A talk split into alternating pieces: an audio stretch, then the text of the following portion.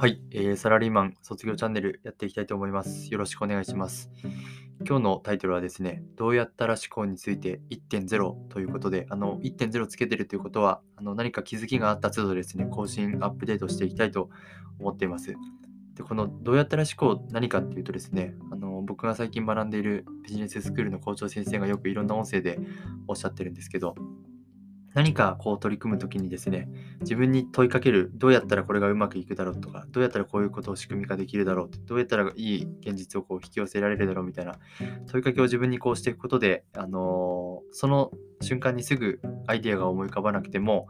ふとした時にこういいアイデアがですね、必ず思い浮かぶようにこう脳の仕組みがなってるみたいな話を聞いてですね、なるべくこのどうやったら思考っていうのを取り入れる取り入れるようにしています。で、まあ、最近やってて思うことをちょっと今日2つ話そうと思っています。で、1つ目ですね。あの、まあ、毎日ちょっと自分、朝起きた時に、あの今日この仕事嫌だとかいろいろ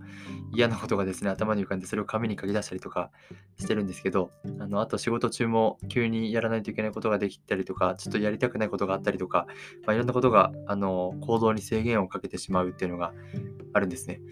で、ただ、まあ、それはあの突発的にそう思ってしまうのは仕方ないと思っていて、ただ一回そう思うんですけど、えーそれに対してどうしたら、あの、どうすればいいか、どうやったらうまくいくかっていうのを毎回必ずかぶせるようにしていて、で、そうやっていくことでですね、今日もちょっと一つ、あの、まあ普通だったらこれもうやりたくないって言って、あの、なるべく関わらないようにしようみたいな思うことがあったんですけど、あの、その後にこうどうやったらどうやったらっていうのをですね、繰り返した後に、まあこれだったらなんかうまく、あの、いけるんじゃないかっていう案が一つ浮かんだりとかですね、えー、なんて言うんでしょう。そういう思考にを持てなかった自分と比べて、やっぱりどうやったら思考ってこうパワフルなのかなって思うようになったので、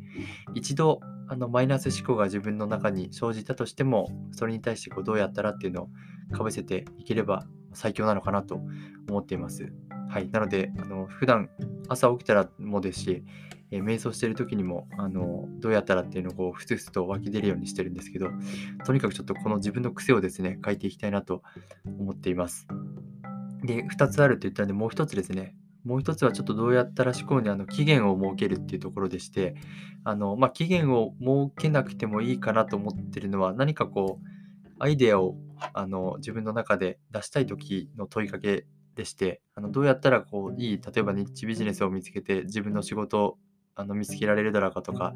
いい仕組み何かないかっていうのをどうやったら見つけられるだろうかっていうところは、まあ、特にちょっと期限を設けずやってるんですけどそういう場合はですねあのふとした時にこう思い浮かぶっていうのがあると思うんですけど、まあ、先週自分であの次の日に仕事を絶対終わらせないといけないと思った時にあのどうやったら明日までにって明日までにとかいついつまでにっていう期限をですね設けた結果、まあ、その日はなんとかなったっていうのがあるのでどうやったら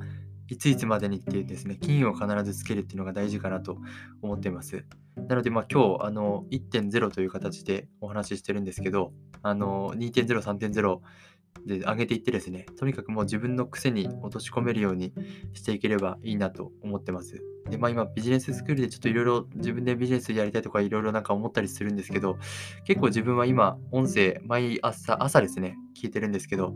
なんかそういうテクニカルな部分の話を聞くっていうよりも、なんかメンタル面とか心構えの話を、えー聞く方がですね、今はなんか今やってる仕事に対して活かせる話だなと思うので、自分はちょっと今そちらの方がしっくりきてるので、もちろんちょっと自分で何か仕事を持ってたりしたらいいなとは、あの、毎日思ってるんですけど、そういったところですね、あのー心構えとかっていうのを搭載していきながら、何かこう自分に合ったビジネス展開していけたいければいいなと思っています。ちょっとあの最後の方しどろもどろになってしまったんですけど、今日は以上にしたいと思います。ありがとうございました。